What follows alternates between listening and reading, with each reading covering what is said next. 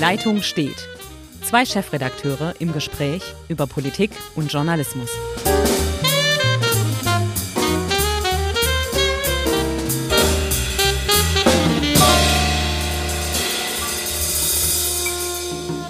Hallo, liebe Zuhörerinnen und Zuhörer. Äh, Sie sind bei einer neuen Ausgabe unseres Podcasts Die Leitung steht. Mein Name ist Ulrich Becker, Chefredakteur der Südwestpresse. Und am anderen Ende dieser Leitung sitzt hoffentlich wie immer Hendrik Roth, Chefredakteur der Schwäbischen Zeitung. Ja, lieber Hendrik, das ist ein ganz besonderer Podcast, denn ich finde, wir sollten über Frauen reden. Ja, bin ich komplett bei dir und ich weiß auch, in welche Richtung du kommen willst. Sprich, du möchtest über Strukturen, Zukunft von deutschen Unternehmen sprechen, oder? Genau, genau. Wir waren nämlich beide zusammen auf dem Neujahrsempfang der Industrie- und Handelskammern Bodensee und Ulm-Biberach. Und da hatten die Kollegen eine Gastrednerin eingeladen, die mich wirklich tief, tief beeindruckt hat. Wegen des Themas und der Art und Weise, wie sie das Thema vorgetragen hat. Das ist Saori Dubourg. Ich bin immer überlegen, ob es französisch Dubourg oder Dubourg. Dabei ist bin, sie eine Augsburgerin. Ja, die ist eine Augsburgerin. Man muss ähm, sagen, sie hat einen sehr interessanten Hintergrund. Der Vater ist Deutscher, die Mutter ist Japanerin.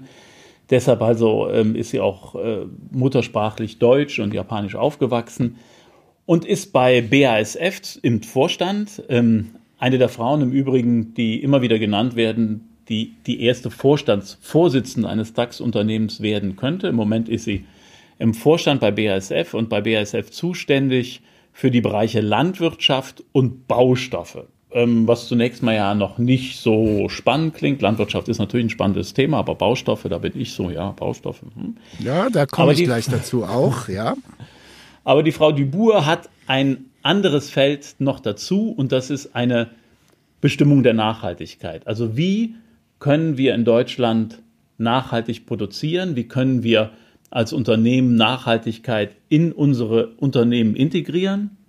Und sie hat dafür etwas vor und hat dazu auch eine Bilanz gegründet mit anderen deutschen Unternehmen.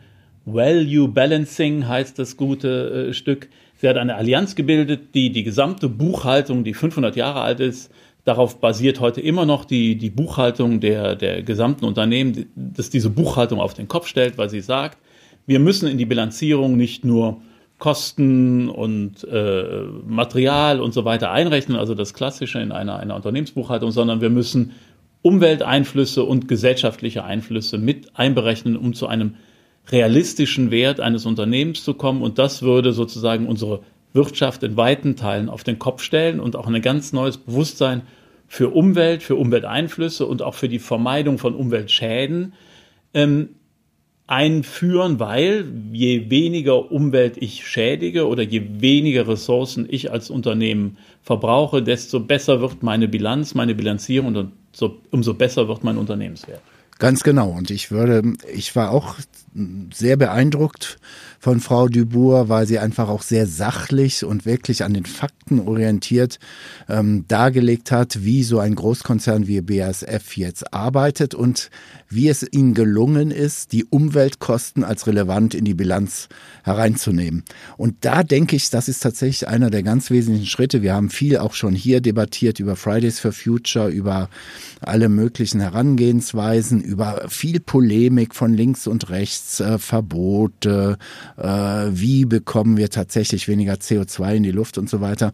Und ich glaube tatsächlich, hier sind wir bei einem richtig marktwirtschaftlichen Hebel, der wirklich ganz, ganz tolle Ergebnisse zeigen kann, wenn sich immer mehr Unternehmen an diese Art von Bilanzierung äh, herantasten.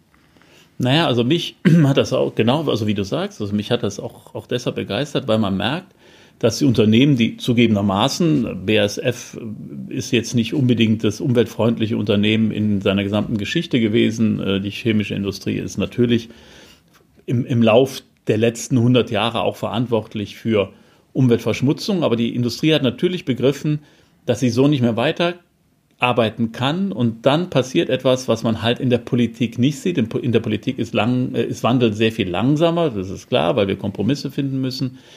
Und die Politik sagt, okay, das macht für uns Sinn und vor allem, wir verlieren ansonsten, ansonsten Marktanteile und Umsatz. Wir verlieren unsere Kunden, weil die das nicht mehr akzeptieren. und dann lassen wir uns was Neues einfallen. Und dann gehen die Prozesse sehr viel schneller, sehr viel effizienter, als das äh, in der Politik möglich wäre. Und Frau Dubourg hat in diesem Vortrag ja ausgeführt, dass sie sagt, okay, wir verlieren unsere Kunden, wir verlieren die Akzeptanz in der Bevölkerung. Das heißt, man muss schauen als Unternehmen, wie können wir überhaupt noch Akzeptanz gewinnen? Und ähm, ich nenne nur den Namen Monsanto. Da müssen wir jetzt nicht drüber reden. Das ist ja. ein Unternehmen, das hat auch ähm, in Teilen eine sehr zweifelhafte Geschäftspolitik. Aber da ist natürlich die Akzeptanz liegt bei null. Da gibt es überhaupt keine Akzeptanz mehr. Die muss geschaffen werden. Und das andere, was ich hochinteressant war, äh, was ich hochinteressant fand, war, dass sie ausgeführt hat, dass die großen Investoren, wie zum Beispiel BlackRock, dass die oder Norge, das ist der große, äh, der Fonds der Norweger, der Staatsfonds, der also über 100 Milliarden Euro im Fondsvermögen hat aus den, aus den Ölgeschäften, dass die norwegische Regierung anlegt, damit sie für die Zukunft auch ähm, Geld hat, dass sie dann äh, auch wieder in, in, in den Staat hineintun kann. Ist natürlich auch ein Treppenwitz aus, der Geschichte, oder? Ich verdiene ein, ein Riesenvermögen ja. mit Erdöl, um dann neutral zu werden. ja, gut, ist, aber, aber, gut. aber, Sie haben sie hier aus Exxon so. rausgezogen, ja, ja, weil Sie der Meinung sind, dass die CO2-Bilanz, die Umweltbilanz dieses Unternehmens schlecht ist. Du hast recht, Treppenwitz. Ich fördere Erdöl aus der Nordsee, habe die Gewinne und nachher investiere ich die in grüne Unternehmen. Es ist nicht alles logisch auf dieser Welt. Das ist, ähm, da hast du vollkommen recht. Aber es ist halt ein Ansatz, so könnte es gelingen. Und man kann die Industrie ja verteufeln. Man kann sagen, mein Gott, ihr seid äh, Kapitalisten, Klammer auf, Gott sei Dank, wenn Geld verdient wird, wird auch investiert, Klammer zu aber sie bewegen sich und tun was. Exakt. Und ich kann auch berichten, ich war in der vergangenen Woche beim Rheintaler Wirtschaftsforum. Das ist in der Schweiz hier direkt gegenüber Vorarlberg und auch im Ver vom Verbreitungsgebiet der Schwäbischen Zeitung. Eine ganz spannende Sache. Ähm, gibt seit, auch seit über 20 Jahren. Und da äh, ist der CEO von Lafarge Holcim aufgetreten. Das ist der größte Zementhersteller der Welt. Mhm. Und dieser Konzern emittiert allein viermal so viel CO2 wie die gesamte Schweiz. Mhm. Also das ist schon eine ganz heftige Sache. Und dieser Mann, ähnlich wie Frau Dubourg, stellt sich auf das Podium bei diesem Rheintaler Wirtschaftsforum und sagt, wir müssen uns als Firma verändern, wir müssen uns kritisch hinterfragen und wir müssen bei der Nachhaltigkeit wesentlich schneller werden und besser werden und hat auch diverse Sachen angekündigt, die in die Richtung BASF gehen. Also er hat auch einen Chef äh, Nachhaltigkeits äh, Verantwortlichen im Vorstand sitzen, ähm, im Übrigen auch eine Frau. Und ich sage dir, es ist kein Alibi. Es ist, die Zeit ist so, vielleicht auch durch Fridays for Future, aber auch durch viele andere Initiativen, ähm, dass dieses Art Greenwashing, was es noch so vor 10, 15 Jahren bei sehr vielen Konzernen gab, ähm, das kannst du gar nicht mehr durchhalten, wenn sie nämlich nicht Ergebnisse zeigen, dass sie ihren CO2-Ausstoß senken oder auch in anderen Bereichen umweltfreundlicher agieren, ähm, dann bekommen die dermaßen Probleme in der Öffentlichkeit, äh, dass es gewaschen hat. Also von daher bin ich relativ optimistisch. Man kann es hinterfragen, selbstverständlich, aber dieser Schweizer Betonkonzern äh, ist wirklich jetzt dabei, ähm, sich Stück für Stück umzubauen. Ähm, sie nehmen Material aus Altbauten oder aus Abrisssachen und bauen in diesen Beton schon früher benutzten Beton rein. Und das ist schon äh, sehr spannend, was in der Industrie abgeht. Ja, man muss natürlich so ein bisschen Wasser in den Wein gießen und ähm, dass die Schweizer jetzt keine Betonköpfe mehr sind. Harr, oh, oh, oh. Ja, ho, dass die Schweizer keine Betonköpfe mehr sind oder auch bei BASF halt äh, so, ein, so ein Wandel einzieht ist natürlich, und da muss man dann sagen, Dankeschön äh, Friday, Fridays for Future, Dankeschön auch ökologische Bewegung, weil ein Druck entstanden ist. Von sich heraus wäre das vermutlich nicht entstanden. Es muss halt ein Druck von den Kunden kommen und dann verändern sich auch Märkte. Was mir aber wieder beweist, ist, dass allein Politik das natürlich nicht schaffen kann. Industrien oder die Wirtschaft reagiert dann, wenn die Kunden kritischer werden und sagen, also eigentlich akzeptieren wir nicht mehr, dass ihr auf unsere Kosten einfach die Umwelt äh, verschmutzt, dass ihr äh, emittiert, dass ihr Schadstoffe in Luft blast. Wir wollen, dass ihr eine andere Politik fahrt. Und dann reagiert die Wirtschaft. Und ich finde, das ist ein Beispiel ähm, oder das ist ein Prozess, den man viel, viel stärker noch fördern muss. Und man muss dann auch als Politik sagen, passt mal auf, wir verteuern für euch, und deshalb bin ich auch für den Emissionshandel, wir verteuern für euch das, was ihr an Emissionen rauspumpt, was ihr an Umweltverschmutzung äh, verursacht, ähm, damit ihr euch dreht und wandelt und gleichzeitig halt auch die Kunden ähm, sensibilisieren, dass die das merken und auch nachfragen oder auch gutieren, wenn einer ähm, auf eine andere Art und Weise produziert. Also ein großartiger Prozess, der in diese Richtung geht. Aber, und das muss ich sagen, also das finde ich dann, im Grunde genommen müssten dann die ganzen Nerds und die, die heute im Internet sitzen, auch mal sagen, hallo, das sind nicht nur die Betonbauer und die äh, Chemieindustrie, auf die kann man ja immer schön draufhauen, weil irgendwie ist da offensichtlich, dass das Umweltverschmutzer sind.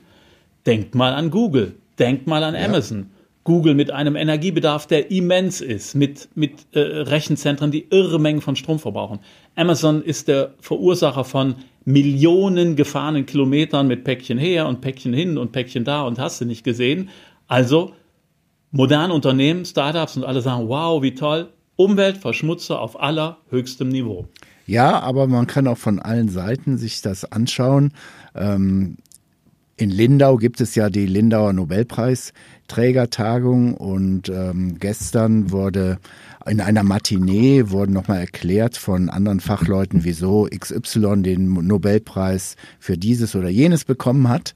Und da kam auch nochmal zum Beispiel das Thema Lithium-Batterien äh, auf den Markt mhm. und ähm, dieser Wissenschaftler, Chemiker konnte sehr gut erklären, was es für Fortschritte in den letzten Jahren gegeben hat und was für weitere ich sage es jetzt mal wirklich, Quantensprünge in den nächsten Jahrzehnten zu erwarten sind, dass man tatsächlich auch mal vielleicht diesen grundsätzlichen Pessimismus, den wir immer in der Debatte haben, eher in einen Optimismus drehen könnte und sagen könnte, Leute, wir haben alle Möglichkeiten, diese Probleme anzupacken, wir müssen es nur tun. Also ja, es klingt ein bisschen platt, aber die nochmal der Eindruck von mir in den vergangenen Tagen, man spricht mit Wissenschaftlern, man spricht mit hochrangigen äh, Wirtschaftsvertretern ähm, und sie eint, dass man was tun muss. So habe ich es noch nie erlebt. Ich schreibe jetzt, du bist ja auch schon länger im Gespräch, im Geschäft bei uns. Also ich schreibe konkret seit 1993 regelmäßig was über Klimawandel, äh, Klimakonferenzen auf UN-Niveau und so weiter.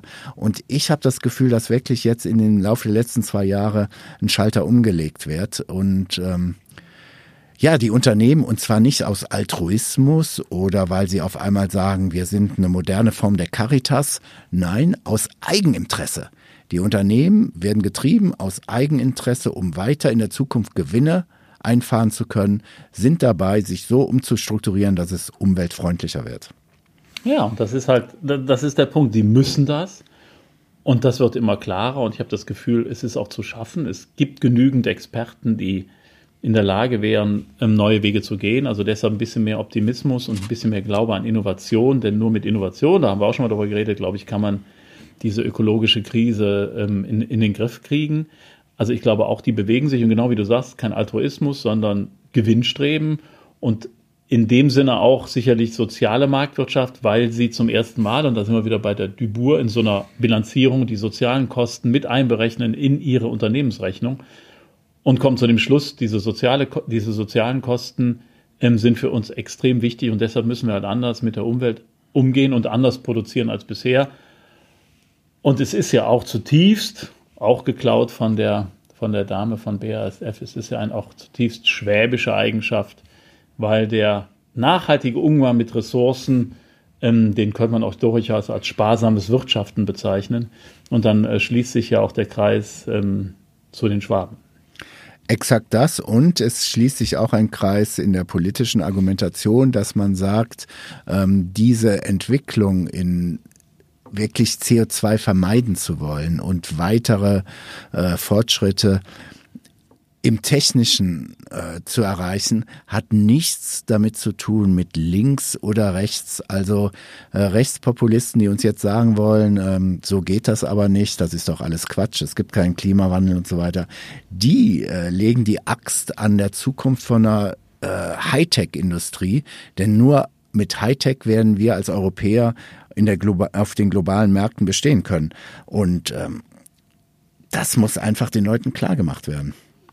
Naja, man muss sich ja mal angucken, was die, was die Märkte machen, die in den, in den prosperierenden Volkswirtschaften Asiens äh, äh produzieren. Also die Chinesen, die, äh, die investieren auch in Nachhaltigkeit, die investieren auch in grüne Technologien und nicht, weil sie so, äh, wie du sagst, altruistisch und, und sozial eingestellt werden, sondern weil sie sehen, das ist ein Markt, den brauchen wir.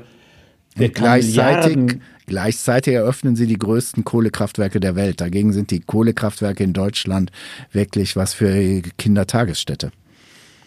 Ja, das stimmt, aber sie versuchen halt auch weg davon zu kommen. Ne? Also ich will nicht, ich will nicht das hohe Lied auf die Chinesen singen, aber ähm, da wird natürlich auch gesehen, dass man, dass man was tun muss. Und wenn, wenn die Deutschen da mit ihren Technologien federführend wären, dann könnte man da auch Märkte erschließen und Geld verdienen und ähm, äh, Jobs schaffen. Und, und wieder bringst du ein Stichwort. Märkte erschließen, ah. Geld verdienen. Machen wir noch eine kleine Werbepause und anschließend sprechen wir weiter.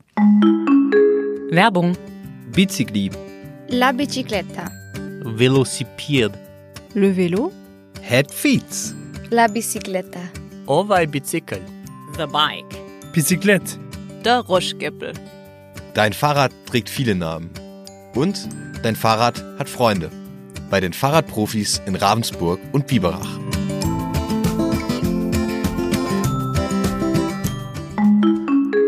So, und dann sind wir wieder da.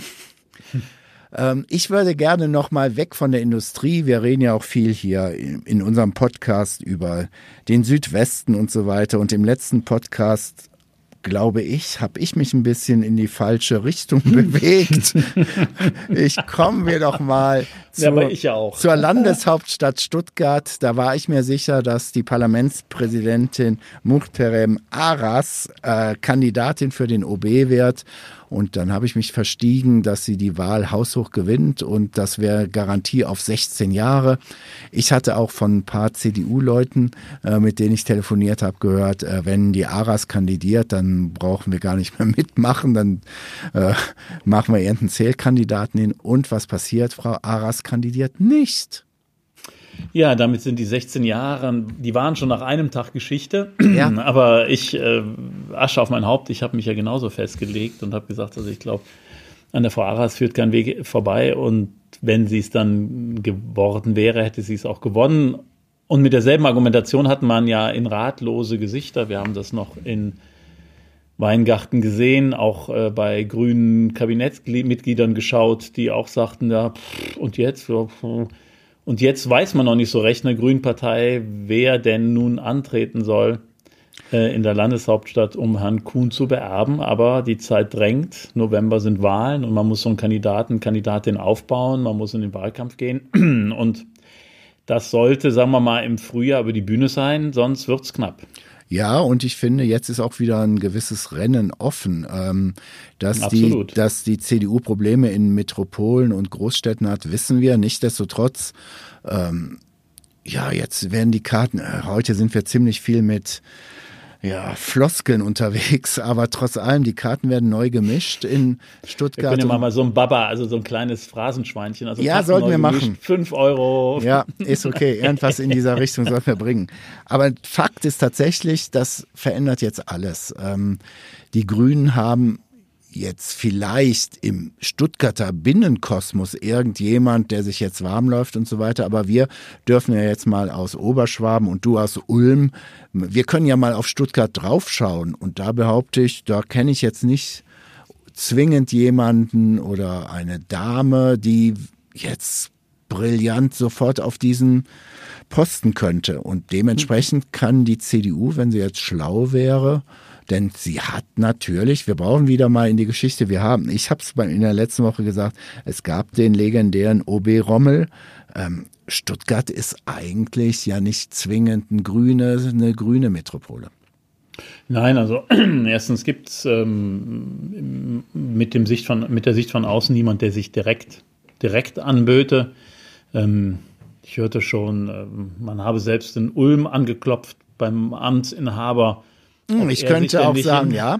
Bei uns, ich kann ich auch sagen, ich kann es nur nicht offiziell bestätigen. Es soll wohl bei einem Amtsinhaber aus dem Verbreitungsgebiet der Schwäbischen Zeitung auch angeklopft worden sein. Ich nenne so diverse Städte, ähm, damit, damit ich das kamouflieren kann. Biberach, Tuttlingen, Friedrichshafen und so weiter und so fort. Aber wir berichten ja hier aus Ravensburg, nicht wahr? Also von ja. daher gibt es immer solche Gerüchte. Ja, also ich hörte auch in Ulm soll das geschehen sein. Keine Ahnung, ob das am Ende stimmt oder nicht. Aber ähm, ja, äh, das zeigt, dass die CDU auch auf der Suche ist nach einem vorzeigbaren Kandidaten. Und das ist nicht so einfach, aber wie du sagst, das, das Rennen ist offen. Ähm, ob Stuttgart tatsächlich noch eine konservative Stadt ist, das stelle ich allerdings in Abrede. Ja. Dafür sind natürlich ja, heute nein. auch, ich meine, es, ist, es gibt auch ich eine meinte das veritable, traditionell. Eine, ich meinte, eine, eine ja, ja, du, du hast recht, eine veritable Uni und auch natürlich viel äh, Zuwanderung in, in hochqualifizierte Jobs. Also ich glaube, heute ist es ein echtes Kopf-an-Kopf-Rennen, auch von der Struktur her, also von der strukturellen Verteilung der, der Stimmen zwischen Grün und, und CDU, glaube ich, wäre es, würde es am Ende tatsächlich am Kandidaten liegen, an der Popularität oder an der Durchschlagsfähigkeit des, des Kandidaten, ähm, wer dann für sich das Rennen entscheidet. Ähm, ich glaube nicht, dass einer sozusagen per se und qua Partei die Nase vorne hat, das kann spannend werden. Ich finde, man sollte auch eine Sache bedenken. Äh, Stuttgart ist ja nun als Landeshauptstadt, ist ja nicht nur noch Kommunalpolitik, sondern das ist dann auch schon Landespolitik. Und da fällt einfach auf, dass diese sehr un, bislang sehr unaufgeregte äh, Landesregierung Grün-Schwarz unter Kretschmann ähm, absorbiert ja schon die Opposition. Ne? Also wir reden jetzt, wir reden, reden jetzt gerade auch schon wieder über einen möglichen CDU-Kandidaten oder Kandidatin und dasselbe von Grünen. Also wir reden über die Grünen und die Schwarzen. Aber wir reden nicht mehr über Sozialdemokraten, wir reden erst recht nicht. Und das gibt es ja schon hier im Südwesten. Äh, ein paar Gemeinden, so wie früher Asterix, die haben auch gerne mal FDP gewählt. Ähm, will sagen, die sind weg, oder? Also es. Also hier in, in Schwaben oder im, im, im, im, sowohl in Stuttgart als auch im Land setzt sich natürlich das fort, was wir im Bund beobachten, dass die dass die ähm, Parteienlandschaft sich halt zersplittert und auflöst und dass die SPD im Grunde genommen nicht mehr stattfindet. Die FDP wird als Mehrheitsbeschaffer hm, sicherlich nicht unwichtig. Also ich glaube, dass die, die FDP da noch eine, eine wichtige Rolle spielen wird. Bei der SPD habe ich das Gefühl, die verabschiedet sich so ein Stück weit ins Nirvana, weil sie auch irrlichtert und nicht so genau weiß, ähm, wo, wo liegt der Punkt, wo können sie wirklich ansetzen ähm, und, und, und Mehrheiten gewinnen. Das zeigt sich ja immer wieder. Das war ja jetzt, Frau Eskens sagt ja, die schwarze Null ist Quatsch und wir müssen investieren. Und in Hamburg sagt der Spitzenkandidat der SPD, nein, ich finde die schwarze Null gut. Also man merkt, die Partei ist sich sehr, sehr uneins und ähm, da hast du vollkommen recht. Da, da ist im Moment ist es ganz schwieriges Terrain. Ja, Frau Esken ist nochmal ein kleines Stichwort. Ähm, Wieder eine Frau. Also Frau Arras hatten wir jetzt, jetzt Frau Eskens. Ja, und da kommt die Nummer, ähm, die ich jetzt letztens gelesen habe, auch auf Twitter. Sie bekommt Unterstützung von einigen aus der Partei. Und ich würde mal so sagen, ich finde, Frau Esken hat bislang nicht wirklich ähm, überzeugt in der kurzen Zeit. Und dann heißt es dann direkt von äh, Vertretern, weil Saskia Esken eine Frau ist, wird sie negativ beurteilt, negativer beurteilt. Also ich finde das schon ziemlich im Jahr 2020 ziemlich vernichtend, denn in meinen Augen, was wir bisher von Esken gehört haben, war nicht allzu viel. Ähm, und dann philosophieren wir mal ein bisschen noch in diesem Podcast herum. Für mich ist es fast ein Programm, unliebsame Kritik zu unterbinden, wenn man sich dann direkt als Opfer darstellen kann. Ich bin Opfer eines Sexisten oder eines Linken oder eines Rassisten oder weiter, äh, wenn ich vielleicht gar nicht die Kompetenz für das Amt habe, oder? Auch da sind wir aber wieder einer Meinung. Es ist schrecklich, das Jahr beginnt so harmonisch. Ja, das können wir ähm, ändern in Zukunft. wir müssen das ändern in Zukunft. Aber bei Saskia Eskens gebe ich dir natürlich recht. Ähm, und das kann man ja auch ganz leicht entkräften, also indem man einfach mal schaut, wer in der Politik wie beurteilt wird. Und dann gucken wir doch mal ganz kurz auf das grüne Spitzenduo, Robert Habeck und Annalena Baerbock. Und siehe da, die mediale Betrachtung von Annalena Baerbock ist wesentlich positiver als die von Robert Habeck. Warum? Oh. Weil sie Echt? Da in kommt Teilen, Widerspruch. Ja, nein, nein, in Teilen ist sie wirklich, äh, finde ich, tief an den Themen drin. Der Parteitag hat sie mit mehr Stimmen gewählt als Herrn Habeck.